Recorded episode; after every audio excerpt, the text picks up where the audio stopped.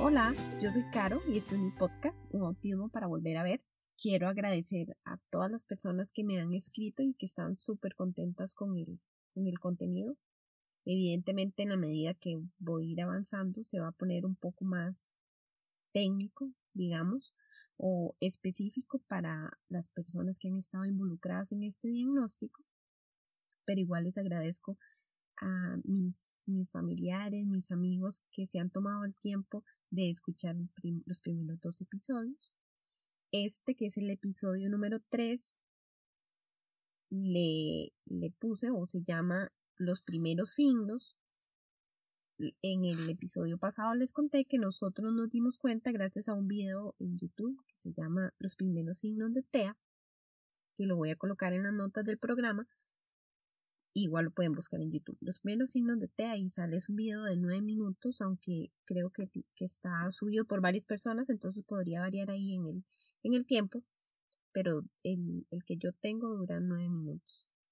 Quiero explicarles un poco por si van a ver este video o hacerles un resumen del video y después yo tengo unas notas mías que de hecho una tiene, tiene fecha del 17 de enero del 2016 cuando nosotros, después de haber visto este video, después de haber llorado, después de haber decidido tomar acción, ya aquí ya habíamos ido donde la pediatra que nos dio la referencia al hospital de niños, y creo que esto fue antes de ir a la cita al hospital de niños que yo hice un resumen para tener claro y llevarle a la neurodesarrollista cuáles eran esos signos que para mí estaban asociados o tal vez no, pero que fueron los primeros signos que vimos en Gabriel. Entonces eso también se los quiero compartir. Y de paso, un informe que nos había hecho una especialista en educación especial unos meses después con Gabriel de año y cuatro meses, un especialista en, en terapia conductual en ABA. Entonces por ahí también hay unos puntos. Entonces si oyen así como como que suenan papeles que pasan, es porque si era algo como más específico y quería eh, aprovechar toda la información que tenía guardada de nuestro caso, de Gabriel, para que fuera un poquitito más eh, con datos más reales de lo que nosotros pasamos, porque en el tiempo uno olvida y cada vez va teniendo otras experiencias.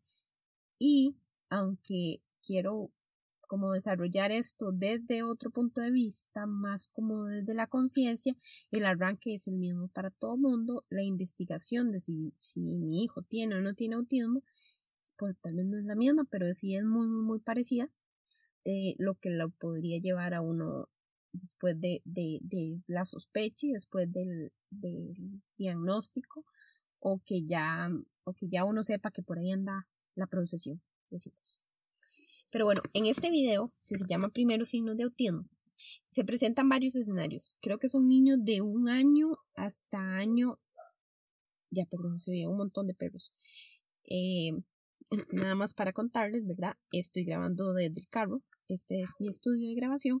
Lo que pasa es que otros días he grabado en las noches y casi no hay nadie. Y hoy es sábado a las 9 de la mañana y yo me decidí meter en el carro.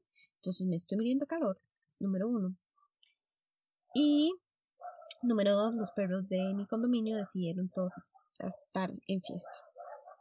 Pero bueno, si veo que, que suena muy feo, después lo edito un poquito. Pero por lo pronto, para no perder el hilo, eh, los escenarios que se presentan en este video son primero de un niño que no tiene TEA o que ni siquiera tiene, porque todos los casos que se presentan ni siquiera es que puede dice TEA, pero los que sí sí tienen los primeros signos. No es que tienen diagnóstico porque son niños igual muy pequeñitos. Eh, los primeros signos en este primer caso no se presentan. Es un niño que juega con propósito, que juega que, otros objetos, creo que son bolas, juega que son alimentos, quiere jugar con, con la, evaluadora que, que le está ayudando, quiere que ella coma, jugar de que le está dando de comer, eh, presta atención a todo lo que le dice, imita lo que le dicen. Pero ese es el primer caso. Luego está un segundo caso que sí tiene signos de TEA, que está jugando con un objeto, no comparte ningún tipo, no se nota ningún tipo de entusiasmo, no comparte ese juego, no mira ni sonríe a los demás, no muestra un juego creativo, lo llaman por su nombre y no responde, y si está interesado en un solo objeto de manera intensa o como obsesiva, que eso nos pasaba mucho con Gao. Después presentan otro caso de un niño con retraso en el desarrollo, pero que no tiene esos signos de TEA, que es un niño que sí parece que un poco más lento, pero él busca aprobación, atiende qué es lo que le están diciendo, señala lo que quiere, por aquí hago un cambio en el tono porque es súper importante que los niños señalen lo que quiere, eh, mira, coordina la mirada, ¿verdad? la vocalización que hace y las señas con la mirada y con conectar la mirada con la otra persona. Y por ahí tiene esa parte social bastante bien. Luego volvemos a otro caso que sí tiene signos de TEA, que creo que en este fue en que yo ya me escucharé porque dije, mm, ahí está que es que un aleteo muy fuerte, un niño que hace un aleteo muy fuerte porque se emociona. Eh, creo que este era el caso porque lo tengo anotado como, como un resumen, pero este era el caso de un niño que le, que le que soplan burbujas y se, y se emociona tanto, tanto que aletea, pero no vuelve a ver a nadie. Que inclusive al día de hoy, Gabriel con cinco años, probablemente yo le pongo burbujas y esa va a ser exactamente su actitud no tiene ningún tipo de interés social, le señalan con el dedo y no vuelve a ver. Después vuelven otra vez a un caso de otro niño que no presenta que no presenta TEA, que sí, sí se marca muy bien la coordinación entre el juguete, la mirada, busca atención, sonríe constantemente, y regresamos, o sea, es nada más lo menciono porque, no es el foco, pero para tener una medida de comparación. Y otra vez, con un niño que sí tiene estos signos, que por ahí también vimos mucho a Gabriel, que tenía una tensión corporal inusual, ¿verdad? Estaba como, como tenso, no compartía el juego, solo veía el, juguete, no pide aprobación, no pide ayuda cuando no puede seguir jugando porque tiene como como un como una cuerda, y se le acaba la cuerda y ya no pide ayuda, sino que se molesta. Y por ahí tenía la boca abierta cuando se emocionaba. En el caso de Gabito, eh, muchas veces presentaba que abría su boquita y todavía que abre su boca cuando está muy emocionado y aletea. Digamos que eso sería como el complemento. Este fue el video que yo les digo que, que nosotros vimos y para mí fue increíblemente revelador y fue como como un alivio. Fue duro porque ya sabíamos por dónde andaba, pero fue bastante revelador y, y sí vimos a Gabriel bastante. Eh, siempre nos habían dicho que sí tenía un retraso en el desarrollo, pero de eso uno no le dice nada y entonces por ahí ya sabíamos que, que era más como autismo lo que probablemente tuviera. Ese 17 de enero del 2016 lo tengo aquí eh, yo hice una lista que se llama primeros signos de Gabriel atípicos, asociados o no asociados, que, que fue de las cosas que yo rescaté que habían pasado desde su nacimiento y que sí para mí era un retraso en el desarrollo y que no sabía si tenían que ver o no, pero para eso hice la lista y me parece importante por aquello que a alguien le vaya a servir. Cuando Gabriel nació pasó algo muy curioso bueno, eh, yo lo, lo, estaba teniendo por parto natural, o bueno, ese era el, intento, pero al final él se dio como detenido el nacimiento, entonces me pusieron una cesárea de emergencia. El Abgar estuvo bien, todo estuvo bien, no hubo sufrimiento fetal, eh, pero yo quedé como muy, muy mal. David llegaba a decirme que Gabriel se chupaba mucho la manita, que tenía hambre y cuando ya me lo pasaron a mí para pegarlo al pecho, Gabriel no succionaba no mamá.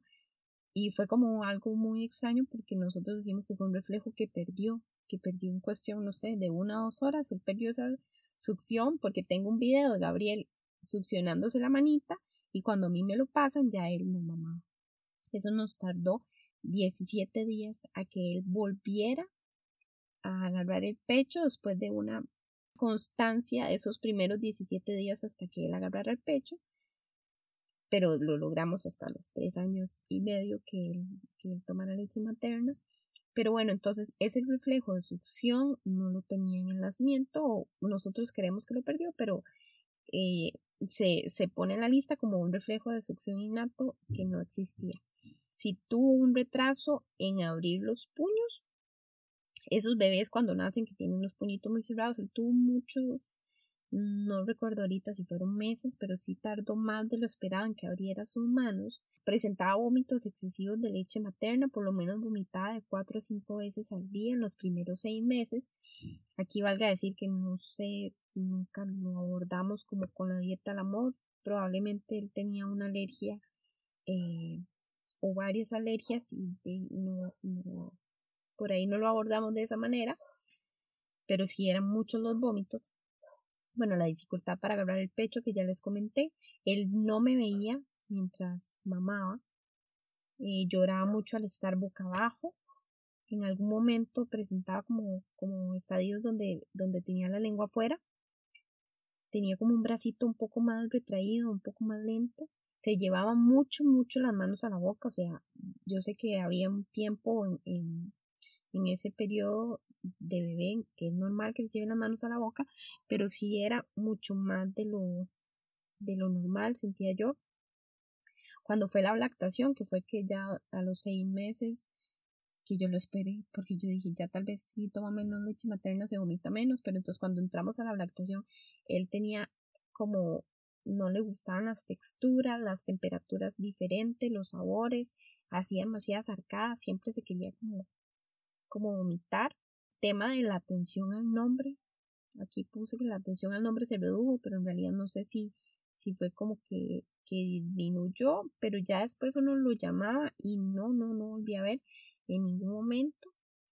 Y siempre tuvo como una fijación muy fuerte a la música, a las letras, a los cuadros.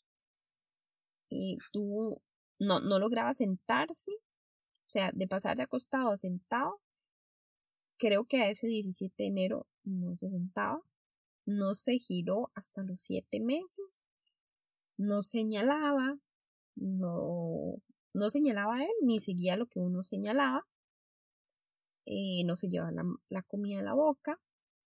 Ahí estamos hablando de un año y dos meses. No juega de una acción, digamos, hablar por teléfono, como explicaba en el video, jugar de comer, no se trepaba, no trepaba eh, nada, no trepaba sillas. Tenía unos movimientos que de hecho eso se le quitó en algún momento, pero unos movimientos que parece que está contando, contando con sus dedos. Eso es un movimiento de autoestimulación que, presentó Gabriel desde los siete meses. Presentaba ausencias momentáneas desde los seis meses aproximadamente, que era lo que yo les comentaba, que mi mamá me decía que se quedaba acostado en la cama viendo para el techo y podían darle horas en esas ausencias pero también tenía como espacios eh, cortos donde, donde igual las presentaba. Movimientos de su boca y gesticulaciones extrañas desde, desde, no sé, creo que desde los ocho meses hacía como movimientos en su boca extraños. No compartía objetos ni juegos. Gabriel tiene cinco años y en este momento no comparte. Si le pedimos así como un poquito lo que está comiendo, como para, para probar esa parte de la empatía les cuesta mucho desarrollarla y compartir comida, juegos eh, objetos no, no lo ha logrado la verdad.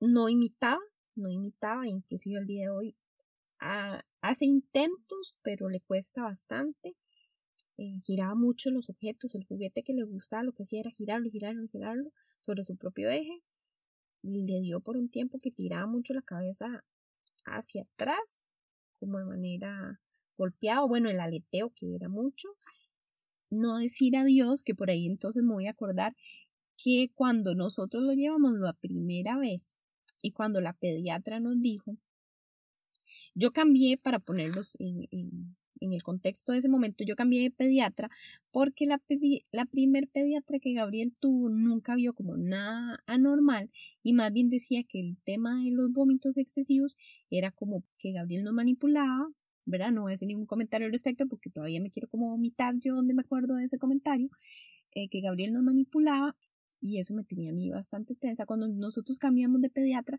la pediatra dice, o sea, Gabriel toma leche materna, o sea, la comida puede esperar y ese tema ahí, ahí va. Pero ella se centró en eso que nosotros no habíamos detectado. Ella me dijo, Carolina, Gabriel dice adiós. Mm, y yo dije, mira, nunca me había percatado de eso. No, no dice Dios. Mm, y, y, entonces ella empezó, Gabriel, mira, mira por aquí. Y le señalaba unos, unas, unos, unos objetos que tenía, unos peluches. Por ahí tenía como unos imanes. Y ella se los señalaba y Gabriel no lo ver. Dijo, si, si vos le señalás, él sí vuelve a ver. Y yo, eh, no. Y después ya la otra, Gabriel. Gabriel, entonces él sí señala lo que quiere.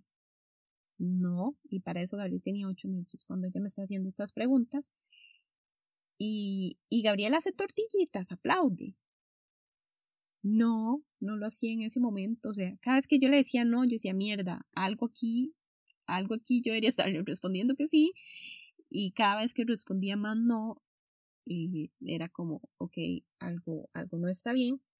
Entonces, las primeras preguntas que me hizo de que Gabriel tenía ocho meses, que entonces todavía nos devuelven un poquito más, es aplaudir, señalar, volver a ver lo que, lo que señalan y decir adiós. E, estos son parte de los hitos del desarrollo, que aunque a uno le digan que el niño hay que darle chance, estos son hitos del desarrollo en los que uno tiene que estar encima porque eh, sí o sí se tienen que ir dando. Hay otras cosas que pueden ir un poco más lento, inclusive en el desarrollo psicomotor. Hay muchas cosas que uno puede darles tiempo, pero esos son los hitos que uno lo deben poner así como, como en alarma.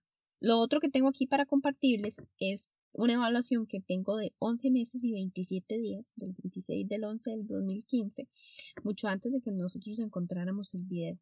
De hecho, me puse a leer las habilidades esperadas para ese momento y todavía hay cosas que Gabriel con cinco años apenas está logrando.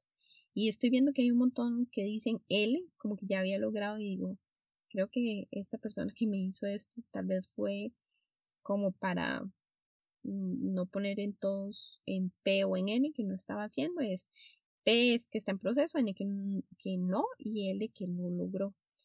Y entonces por ahí tengo algunas L pero creo que fue casi que por, por no llevármelo, porque no se sacaron cero. Y ahora digo, qué tontera.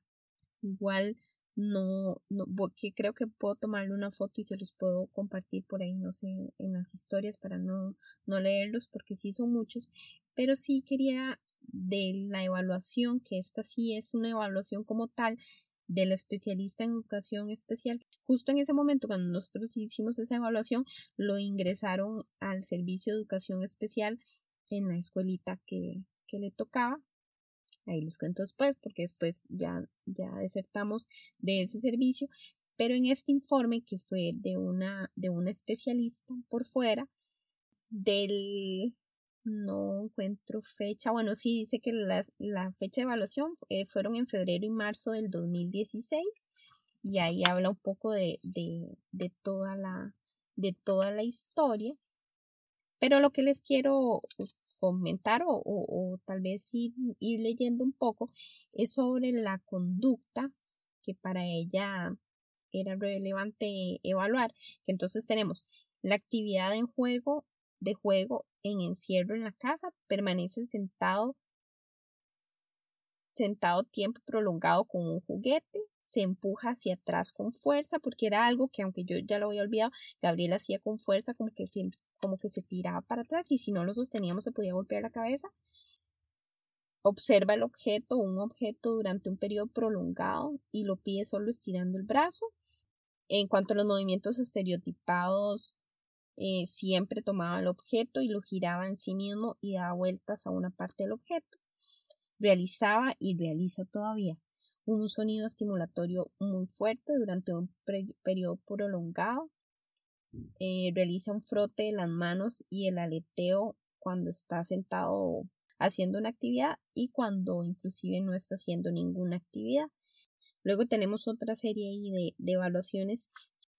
Bueno, por ahí hay otro sigue hablando sobre la parte del, de, la, de esa estimulación y dentro, y dentro de la prosa del, de la evaluación, rescatando esta, esta parte que también les contaba, dice, y, le, y leo lo que viene en el informe. Actualmente predomina una comunicación no verbal basada en llanto, cambios de expresiones faciales y corporales, no se logra observar el uso de proto-imperativos, que es movimiento de grúa de llevar la mano del adulto hacia lo que desea, que en este momento Gabriel eso sí lo hace, y proto-declaratorios, que es señalar la situación del ambiente de interés. Gabriel todavía no señala, pero sí hace ese movimiento de grúa. Se evalúan ecoicas, por lo que no se logra dar el proceso de imitación de fonema simple, logra rechazar cuando no desea algo realizando un movimiento de no con su cabeza, sin embargo no se logra validar correspondencia durante la observación, porque de hecho él nunca ha hecho ese movimiento de no como para claramente para decir que no quiere algo. Sí lo hace, pero nunca ha sido como en esa correspondencia. A pesar de que sí se observa la función de rechazo mediante gestos, expresiones faciales y postura corporal. De hecho, Gabriel eh, como que le tira a uno la mano, como que empuja cuando del todo no quiere. Y bueno, cierto que he bombardeado con demasiada información muy específica del caso de Gabriel. Aquí quiero hacer la aclaración de que todo, todo, todo, todo lo que yo voy a, compartir, que de, obviamente solo puedo compartir desde mi experiencia, pero lo que yo voy a compartir es específico para el caso de Gabriel y es y tengo que hacer la aclaración, el disclaimer, porque no es, esto no es una herramienta para que alguna mamá diagnostique a su hijo con autismo, porque ni siquiera, ni siquiera en ese momento, la primera vez que la, la neurodesarrollista lo vio, eh, que fue más o menos en, en, por estos tiempos que les digo, y esta especialista de educación especial Ninguno de ellos hizo un diagnóstico, ellos hacían evaluaciones y, verbalmente nos sugerían que sí, que probablemente Gabriel eso era el, el diagnóstico iba a terminar en, en un TEA, pero esto no es ninguna herramienta para que ustedes lo hagan. Y por si alguien no conoce, hay casos de casos. En, en, particularmente con Gabriel, él empezó con un retraso en el desarrollo desde que está muy bebé. O sea, él fue como, como, como arrastrando eh, esas habilidades que tenía que haber logrado, las, las ha ido como arrastrando y se ha ido como nivelando a su tiempo. Pero hay otras particularidades como niños que se desarrollan normalmente y aproximadamente al año y cuatro meses empiezan a perder eh, estas facultades, ya sea de golpe literalmente de la noche a la mañana o en cuestión de un mes retroceden y ese es el que, el que también se conoce como un autismo regresivo eh, que tiene otras implicaciones, inclusive siento yo más fuertes para la, parte emocional de la mamá, porque, y de estos casos conozco un montón tristemente, porque el niño como que se pierde sea, Gabriel, yo podría decir que él venía perdido, pero estos otros casos de los cuales les comento, los niños poco a poco eh, se apagan. Y es, es bastante triste, pero tal vez brevemente les podría comentar en otro, en otro momento cómo es, cómo es esto. Y esa es la razón por la que, por la que estos, estos autismos regresivos en algún momento se han asociado a aplicación de una vacuna en particular, porque sí, sí por ahí coinciden en fechas, pero, pero sí, e, el autismo de Gabriel y la manifestación de estos signos de Gabriel fueron completamente diferentes, como se presentan y bueno, y en el TEA tenemos desde, desde niños muy funcionales eh, hasta casos, bueno, ¿verdad? Que, que va ahí como eh, muy funcionales, a niños que tienen habilidades sociales eh, ahí como, como no, no, tan, no tan buenas, hasta niños que ya empiezan como comunicación no verbal y vamos bajando hasta casos violentos o agresivos son muy fuertes, hasta niños que tienen que casi que vivir completamente medicados, así que nunca me atrevería yo a decir que hay una que hay una terapia o hay algo que le funciona a todos los niños que están dentro del trastorno del espectro autista. Si en algún momento lo dije, por favor me disculpan, pero sí es una gran gama, es todo un espectro en el que hay niños de todo tipo Y de hecho, ir a las citas del hospital de niños a mí hasta que me hace una explosión cerebral de ver todos los casos. Y, y no es como que el caso de Gabriel sea un caso simple, porque en realidad eh, yo eh, anhelo con mi corazón que él pueda hablar, anhelo con mi corazón que él sea cada vez más funcional y que pueda ser muy independiente. Pero de pronto vemos casos mucho más serios que ya van muy ligados a autoagresiones, que a uno se le parte el corazón. Y, yo siento que ir al hospital de niños para mí es algo como fuertísimo. Gabriel tiene cita el 16 de enero. Hasta que, hasta que me da un hueco en la panza de, de porque eso es no es un momento grato para mí. Pero ahí les estaré contando.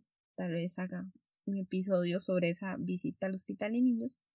Pero por el día de hoy eso era todo lo que quería compartirles. Y bueno, como siempre, agradecer, agradecer por escucharme en este caso todo este tiempo. Creo que voy a quedar como casi en media hora. Y que nos acompañen en redes sociales, en mi blog personal de Volveme a ver, que es volveme bajo a bajo ver.